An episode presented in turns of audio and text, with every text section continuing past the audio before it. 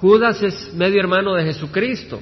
Fue lo que estudiamos el domingo pasado, cómo este hombre, siendo medio hermano de Jesucristo, y lo vimos como las escrituras eh, apoyan ese punto, ¿verdad? Como en los evangelios se menciona que habían varios hermanos de Jesús, José, Jacobo, Judas, Simón. Y Judas era hermano de Jacobo. Y de hecho Judas se llama siervo de Jesucristo. En vez de decir yo soy hermano de Jesús, él dice soy siervo de Jesucristo. Soy esclavo de Jesucristo.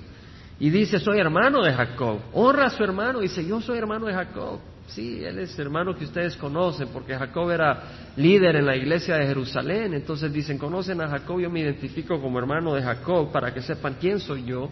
Y ellos no creían en Jesucristo, no creían que Jesús era el Mesías hasta después de la resurrección y el Señor se le apareció a Santiago o Jacobo. Y Judas fue uno de los que le sirvieron. Y dice, Judas, siervo de Jesucristo y hermano de Jacob, a los llamados, amados en Dios Padre y guardados para Jesucristo. Esta epístola, esta carta va para quién? Para los llamados, para los amados en Dios Padre y para los guardados, para Jesucristo. Pero aquí hay tanta riqueza, hermanos, y yo me sorprendo, le voy a ser honesto, a veces agarro la palabra y digo, gloria al Señor, pues yo creo que este epístola, bueno, en un, en un día nos tiramos media, medio capítulo y todavía no nos terminamos el primer versículo. Y yo creo que el Señor nos puede tener todo todo el año en un versículo, pero pues nos quiere dar vitaminas de todas partes. Pero lo que quiere decir es que la palabra de Dios es profunda y busca esas pepitas de oro en la palabra del Señor. Nunca digas yo ya lo leí. La palabra está llena de riquezas. Ahora dice a los llamados.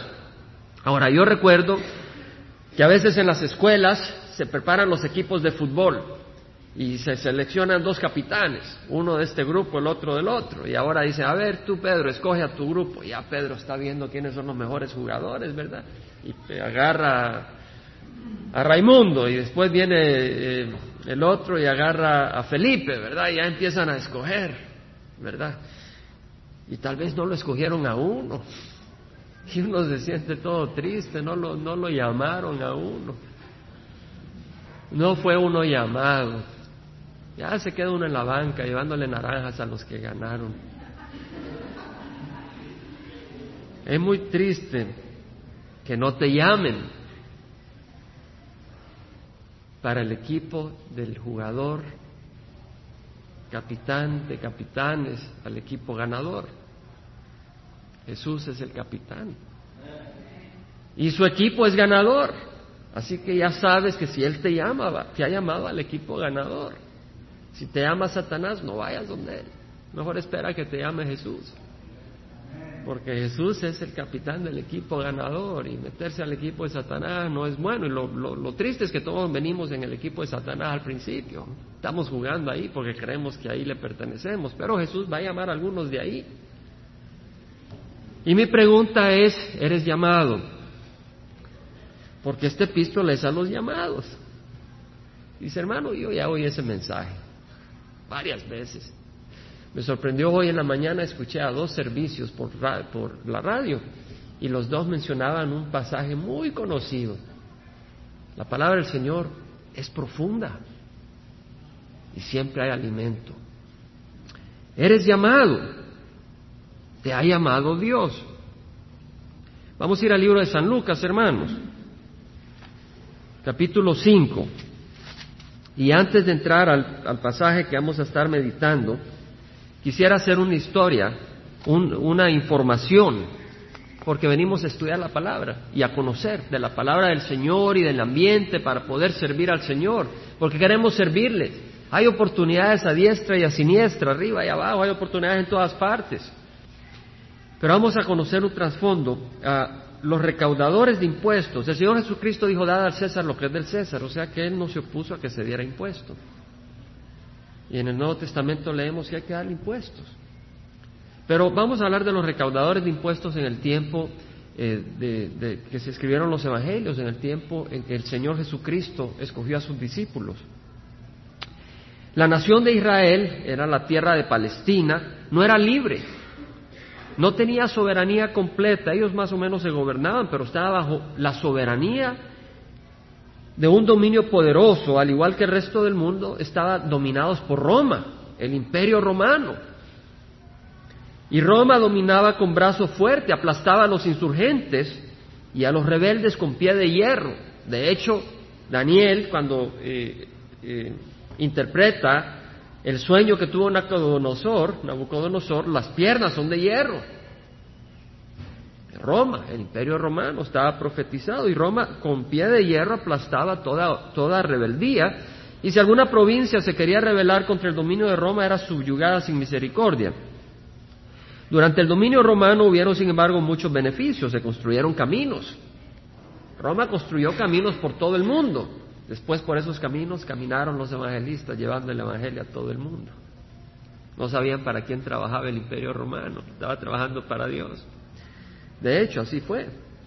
Construyeron caminos que comunicaron a todos los pueblos, estableció orden y ley en todo el imperio. Había orden, porque ellos establecían orden, porque donde no hay orden, pues no hay progreso, no hay ventaja, tiene que haber orden. Y establecieron orden y la ley. Y se construyeron edificios públicos, mercados en las ciudades, baños públicos y teatros. Por supuesto que todo esto cuesta. Personal, pagarles, materiales, costos. Entonces las provincias tenían que pagar impuestos, pero eran exorbitantes, eran grandísimos los impuestos que pagaban para cubrir los gastos de estas obras, así como para mantener al ejército romano. El ejército romano estaba en todo el mundo manteniendo la fuerza y la paz por la fuerza. Entonces había que alimentar a esos soldados que no trabajaban sembrando, trabajaban manteniendo el orden y de ahí venía ese alimento a través del pago de los impuestos. Y también había que mantener el gobierno central de todo el imperio que estaba en Roma y los ciudadanos que vivían en Roma que estaban ya eh, eh, se estaban haciendo corruptos y perezosos con tanta riqueza que venía de las provincias y querían más. El imperio cobraba impuestos dando el puesto, el trabajo, la plaza de comisario o publicano, cobrador principal de una ciudad o región a la persona que ofreciera darle al gobierno romano la mayor cantidad de impuestos. En otras palabras, venía el imperio romano y decía, ok, se confundieron, fue muy rápido.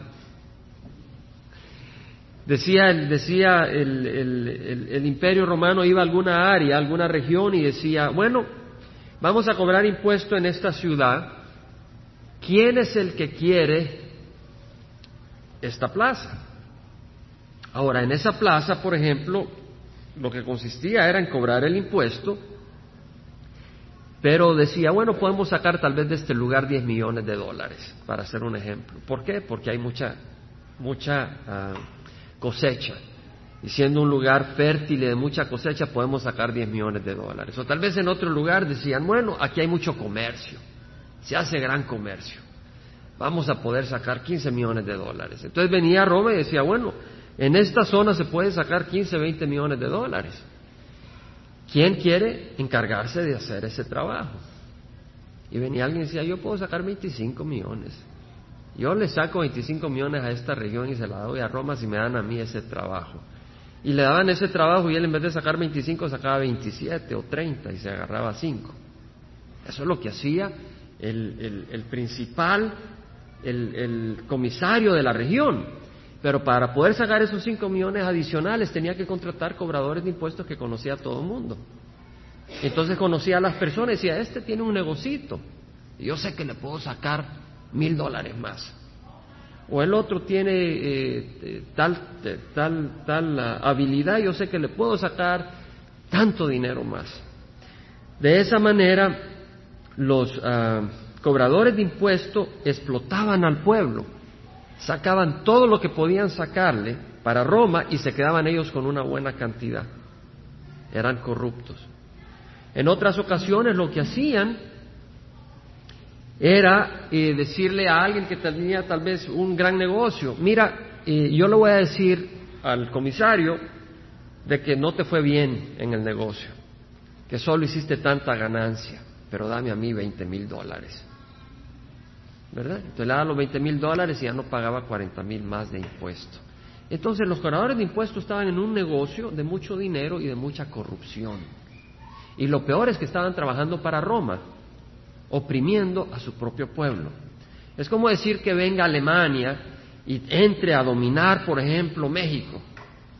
Y entra a dominar México y agarra el gobierno alemán a personas para que le saquen impuestos al pueblo de México y ellos son mexicanos.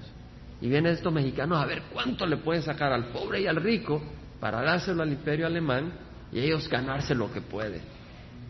Obviamente esa gente era odiada por su propio pueblo. Los judíos odiaban a los cobradores de impuestos, estaban trabajando por un imperio sin misericordia y los estaban explotando. Sí, ya vemos lo que era un cobrador de impuestos. ¿Sí? Ahora vamos a ir a Lucas, capítulo 5, versículo 27. Y dice la palabra, después de esto Jesús salió y se fijó en quién? En un recaudador de impuestos, llamado Levi, sentado en la oficina de los tributos y le dijo, sígueme, sígueme. Y él dejándolo todo se levantó y le seguía. Y Leví le ofreció un gran banquete en su casa. Y había un grupo grande de recaudadores de impuestos y de otros que estaban sentados a la mesa con ellos, y los fariseos y sus escribas se quejaban a los discípulos de Jesús diciendo, ¿por qué coméis y bebéis con los recaudadores de impuestos y con los pecadores? ¿Por qué coméis con esta gente corrupta? Esta gente que solo recibe mordidas y explota a su propio pueblo, y nosotros, decían los fariseos, nosotros seguimos la ley de Dios. No trabajamos el día del Señor, ellos trabajan el día del Señor cobrando impuestos hasta los que van caminando que no son judíos. Pero nosotros no trabajamos el día del Señor y nosotros damos el, el 10%. ¿Por qué se sienta con ellos? Respondiendo Jesús les dijo, los sanos no tienen necesidad de médicos sino los que están enfermos. No he venido a llamar a justos sino a pecadores al arrepentimiento. Fíjese lo que dice, no he venido a llamar a justos.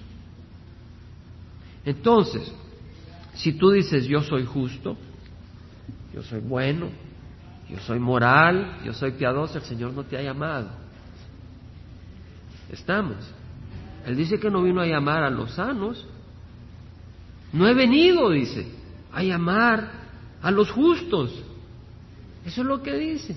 Entonces, si tú dices, yo soy justo, yo soy una buenísima persona, Jesús no te llama. Porque eres perfecto. Eso sí, cuando entres al reino de los cielos y crees que es el momento de entrar porque el Señor ya te quitó la vida y te toca instar a Él, a ver si eres justo. Cuando uno está en la oscuridad no ve los defectos. Pero cuando uno viene a la luz, wow, estoy sucio, Señor, pero ya es demasiado tarde. Es demasiado tarde. Entonces, no hay nadie justo. Pero el Señor ha venido a llamar a los pecadores. Ahora tú dices, bueno, la verdad es de que ah, yo era pecador, pero yo ya recibí al Señor. Y ahora yo soy una buena persona. Trabajo duro en las cosas del Señor. Predico o enseño en la escuela dominical. Y doy el 15%, no el 10, doy el 15.5%. Y además soy primo de Pastor Chuck. Entonces el Señor te dice, bueno, ya que has llegado a la perfección, vamos a hacer un pequeño examen. ¿Amas a tus enemigos? Porque sabes, cuando no estás en el Señor, eres medido con una medida, ¿verdad? Y esa medida que tú no puedes entrar en los cielos si no eres perfecto. Y tienes que pedir al Señor que te perdone y te cubra con su sangre. Pero una vez que te ha cubierto el Señor con su sangre, tú dices, bueno, yo ya no soy lo que era. Yo ya soy una buena persona. Bueno, mira la medida para el cristiano. ¿Cuál es la barra de medir para el cristiano?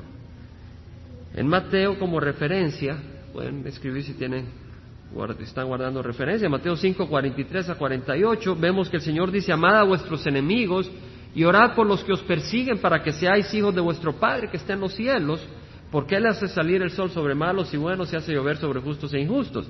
Quiere decir de que ahora tú ves al recaudador de impuestos que era malvado, ¿verdad? Era inmoral y el Señor lo recibió.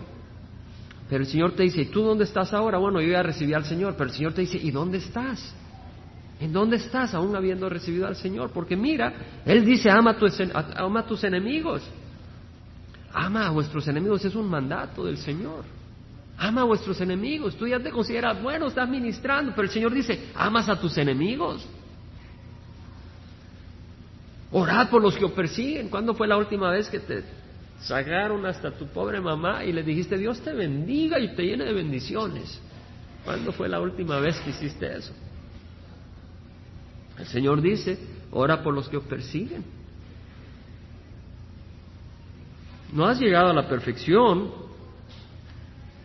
o das honra a otros por encima de ti. Leímos el domingo pasado en Romanos que el Señor dice, sed afectuosos unos con otros con amor fraternal, con honra, daos preferencia unos a otros. Entonces tú dices, bueno, yo estoy sentado a la par de un pecador que no conoce al Señor. Entonces el Señor dice, bueno, tú llevas 30 años de conocer al Señor y te hago una pregunta. Dice el Señor, ¿amas con amor fraternal a tus hermanos y les das preferencia a ellos antes que a ti? Y si no lo haces, ¿qué tienes juzgando a ese cobrador de impuestos que está a la par tuya? ¿O qué tienes juzgando a ese renegado que no quiere recibir al Señor? Tú tienes la luz del Señor y estás desobedeciendo a Dios y eso que estás en la luz del Señor. Eso no va solo para usted, va para mí, hermano.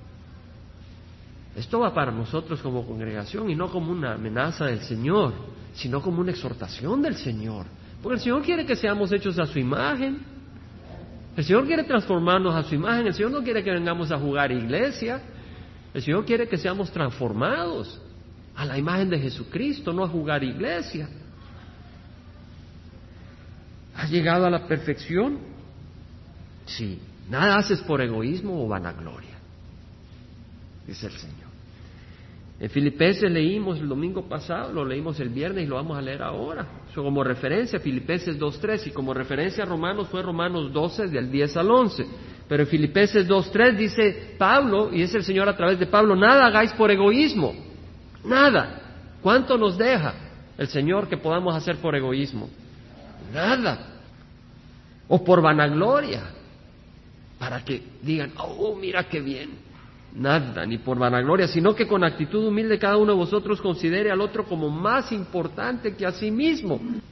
Quiere decir que, hermano, usted, a donde esté sentado, no volteen a ver a quien está a su lado, pero donde esté sentado, el Señor le dice que la persona que está a su izquierda, usted la considera más importante que a sí mismo. Y el que, el que está a su derecha debe considerarlo más importante que a sí mismo. Y si tú te crees muy justo y muy sano, y que el cobrador de impuestos, aquel que está en drogas, que está renegando al Señor en este momento, es más sucio. Recuérdate, por la gracia del Señor eres salvo. Y ahora que eres salvo y has recibido la gracia del Señor, ¿qué estás haciendo con la palabra del Señor? Que dice, considera a tu hermano de más honra que a ti mismo. No nos miramos con el estándar con que vamos a medir a alguien que está en la oscuridad. Mirámonos con el estándar de la palabra del Señor, porque tenemos la palabra del Señor y tenemos la luz del Señor para poder leerla y entenderla. Y ahora pidámosle al Señor que nos ayude a obedecerla. Y pidámosle al Señor que nos transforme para que seamos así. Porque queremos ser así. Amén, hermanos. Queremos ser así. Pero ¿verdad que no hemos llegado a ser así? ¿Verdad que no, hermanos? Yo creo que todos estamos en el mismo bote, en el mismo barco. Nos falta mucho para amar a los enemigos y nos falta mucho para honrar más a nuestros hermanos que a nosotros. Entonces, esto es bueno saberlo, ¿verdad? Esto es bueno conocerlo, porque entonces podemos pedir al Señor que nos ayude. Estamos convencidos que el Señor escucha nuestras oraciones.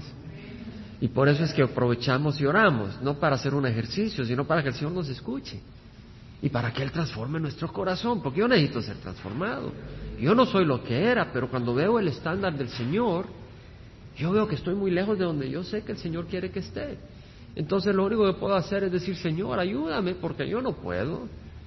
¿Verdad? Entonces, hermanos, recordémonos uno dice, oh caramba, ¿cómo son los fariseos? Criticando al Señor porque llamó a Mateo, ¿verdad? ¿Cierto? ¿Y nosotros cómo nos vemos? Dice el Señor, bienaventurados los que lloran porque ellos serán consolados.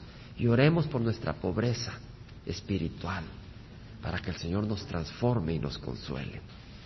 Estamos en la pregunta, ¿eres llamado? ¿Te ha llamado Dios? Dios es el rey del universo. No hay persona más millonaria que Dios. No hay persona que tenga más riquezas, lugares más hermosos que conocer. Una persona que ame más, que sea más bondadoso, que nos pueda dar sanidad, que nos pueda dar gozo, esperanza, propósito que Dios. No hay nadie que nos pueda hacer sentir más amados que Jesucristo. Él dio su vida por nosotros. No hay nadie que nos pueda satisfacer nuestras necesidades más que Jesucristo, que conoce nuestras necesidades, ya sea que seas joven o viejo. Él conoce todas nuestras necesidades, no hay nadie que las conozca tanto como Él y no hay nadie que las pueda cumplir como Él. No hay nadie más Jesucristo. Él puede. Entonces queremos saber si somos llamados por Jesús. Porque yo quiero ser llamado por Jesús. Porque si no me llama Jesús, estoy triste. Lucas 18, versículo 9, dice que refirió también esta parábola a unos que confiaban en sí mismos como justos y despreciaban a los demás. Desprecias a tu hermano en la congregación porque viene de otro pueblo, porque no tiene pelo o tiene mucho pelo, porque viene de otra cultura o de otro ambiente. Desprecias a tu hermano en la congregación. Dos hombres subieron al templo a orar, versículo 10. Uno era fariseo y el otro recaudador de impuestos. El fariseo puesto en pie oraba para sí de esta manera, Dios te doy gracias porque no soy como los demás hombres, estafadores. Ahora tú dices, yo ya conozco al Señor, yo no soy estafador. Bueno, le estás dando todo, todo lo que le pertenece a Él, de lo que Él te da de su dinero. Si no, estás estafando a Dios. ¿Cierto? Si tú no le das al Señor lo que le pertenece a Él, estás estafando a Dios. Injustos, Tú dices, no, yo ya no soy injusto, yo soy una persona justa realmente. Jesús murió en la cruz por ti. ¿Y tú qué haces por el Señor Jesús? Le das un poquito de tu vida. ¿Es eso justicia? No te pertenece, le pertenece al Señor. Adúlteros, ni aun como este recaudador de impuestos. Yo ayuno dos veces por semana. Doy el diezmo de todo lo que gano. Pero el recaudador de impuestos, de pie y a cierta distancia, no quería ni siquiera alzar los ojos al cielo, sino que se golpeaba el pecho diciendo, Dios, ten piedad de mí, pecador. Fíjese de que estaba arrepentido. No seguía haciendo tramafase y medio, sino que estaba arrepentido. Dice, Señor, ten piedad de mí, pecador. Fíjense que es importante el arrepentimiento, porque si usted piensa lo que le dijo el Señor Jesucristo en, la parábola que leímos en el capítulo 5, bueno, no en la parábola, sino en el llamamiento, Él dijo, no he venido a llamar a justos, sino a pecadores, ¿a qué? Al arrepentimiento. Para entrar al reino de los cielos, primero ser llamado al arrepentimiento. Tú dices, bueno, el Señor me ha llamado, pero ¿te llamó al arrepentimiento? Bueno, eso es otro cuento. No, es que el Señor te llama, pero tienes que oír su llamada al arrepentimiento. Al arrepentimiento de lo que estás haciendo. Si tú no has arrepentido de lo que estás haciendo y dices, el Señor me llama, bueno, pero te llama primero a través del arrepentimiento. Y aquí él estaba arrepentido, el recaudador de impuestos, dice, os digo que éste descendió a su casa justificado, pero aquel no, porque todo el que se ensalza será humillado, pero el que se humilla será ensalzado. El Señor nos llama al arrepentimiento. Esa es la base para poder entrar al reino de los cielos. La pregunta es, ¿has nacido de nuevo? Dice, hermano, yo ya nací de nuevo. No me lo pregunte, bueno, estaba oyendo a Vernon McGee que dice de que a veces que antes el enemigo venía y le preguntaba, Vernon, has nacido de nuevo. Cuando iba a una iglesia antes, él. Y dice que se sentía todo miserable, pues no sabía si había nacido, si no era cristiano, pues no se sabía si era cristiano. Él se creía cristiano, pero no tenía esa certeza, no estaba 100% seguro. Y el enemigo, Satanás, lo tenía así todo tambaleque. Pero dice, ahora que ya, pues, si el enemigo me pregunta, digo, bueno, a saber, pero aquí voy a confirmarlo. Y ahí mismo le pide al Señor, dice que pidió al Señor varias veces, para que entrara en su corazón. A veces ya siendo pastor en alguna que otra, ¿verdad? Viendo su pecado, dice, Señor, salve, yo ni soy salvo. Y ahí, perdóname, Señor, yo te recibo si no te había recibido de veras. Bernard McGee, Bernard McGee. Y es interesante, había una, una joven, una muchacha, que estaba trabajando con el Salvation Army, ministrando con el Salvation Army. Iba en el tren y se le sentó a la par a una persona muy seria, formal. Y ella le dice, ¿usted es cristiano? Le dice, pues quería compartir a Jesucristo. ¿Usted es cristiano? Le dice. Le dice, pues sí. Todo sorprendido, ¿verdad? Que le preguntara. Dice, bueno, este huele muy, muy estofado ahí. A saber si es cristiano de veras. Le dice, ¿ha nacido de nuevo? Le dice. Soy el presidente del Seminario Teológico Unido, le dice. También a usted lo puede salvar el Señor, le dice.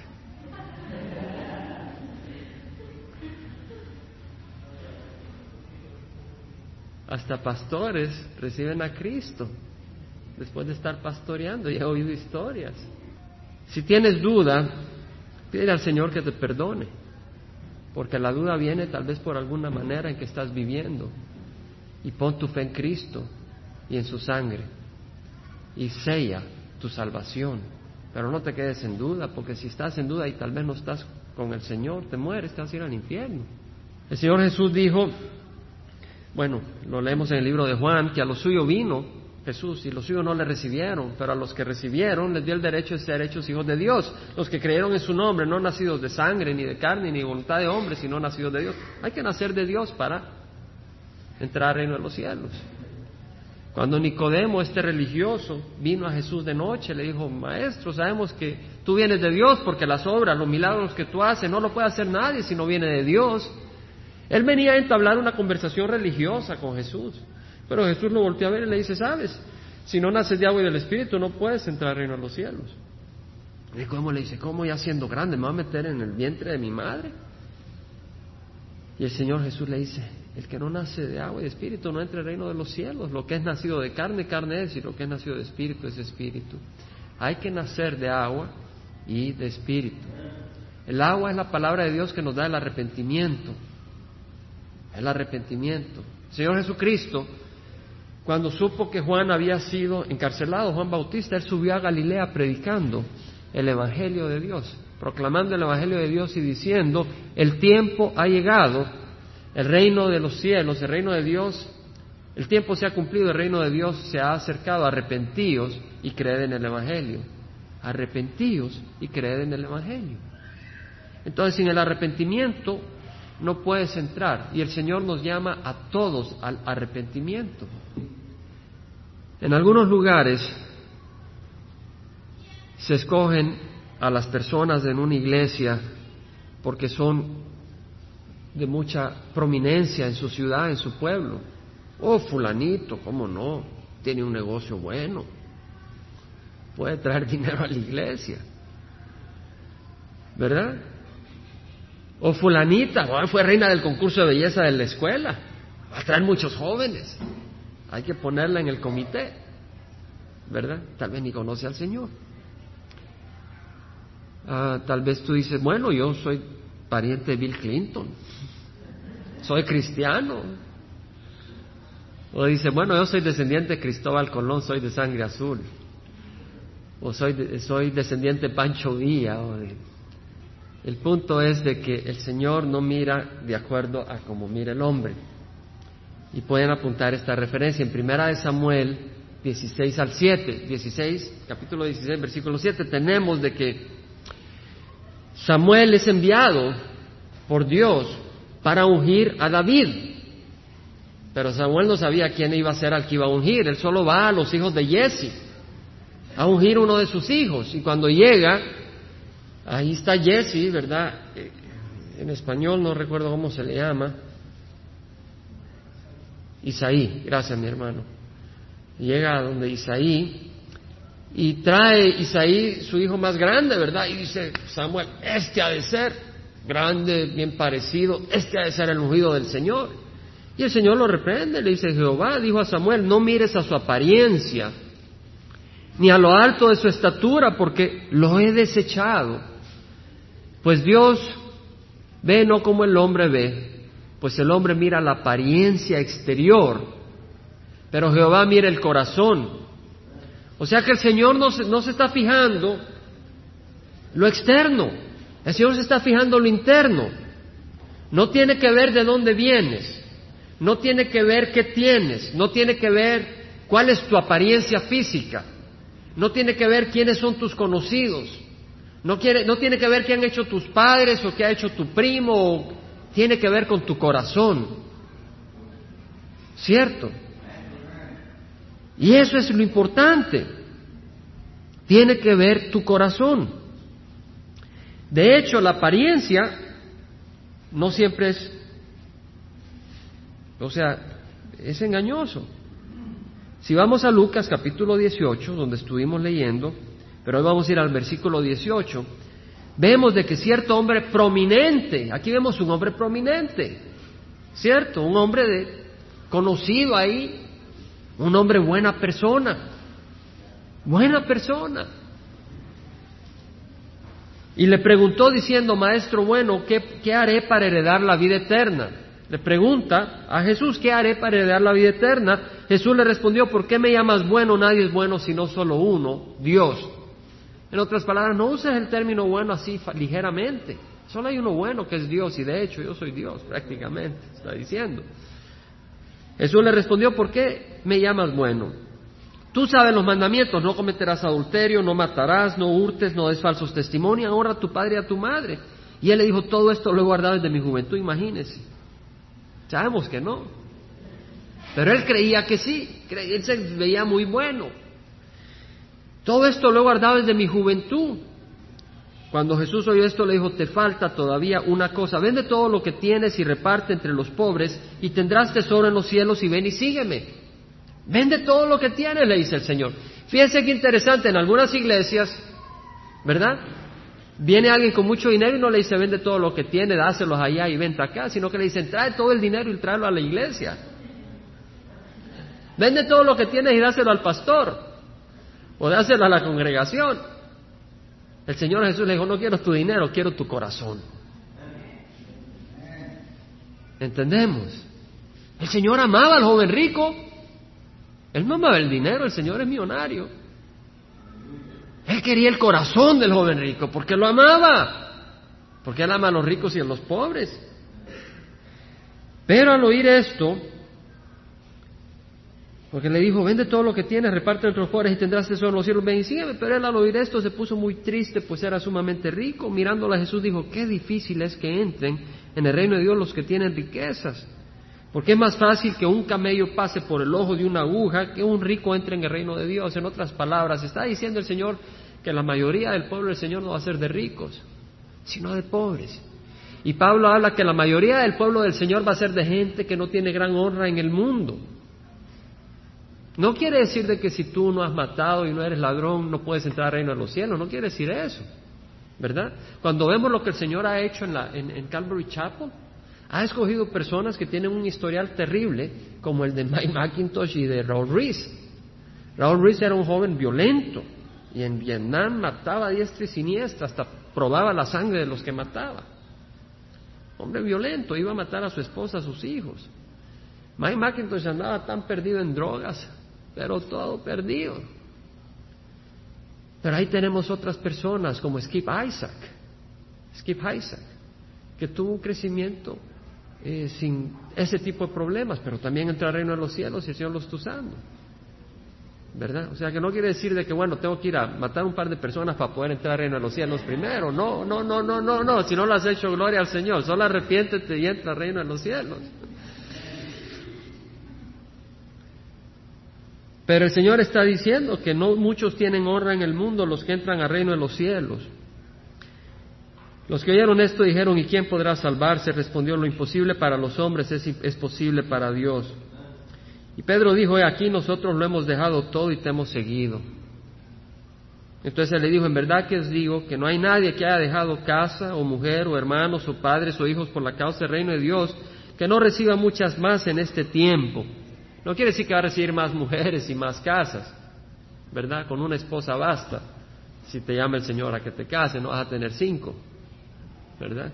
Pero el Señor te va a bendecir de muchas maneras. Lo importante que nos está diciendo el Señor es, no te agarres nada, déjaselo todo al Señor en tu vida. Eso es lo que nos está diciendo y que si tú haces eso vas a recibir muchas más bendiciones en este tiempo y en el siglo venidero la vida eterna. No te agarres, no te aferres a nada en este mundo. Aférrate únicamente a Jesucristo. Eso es lo que nos está diciendo.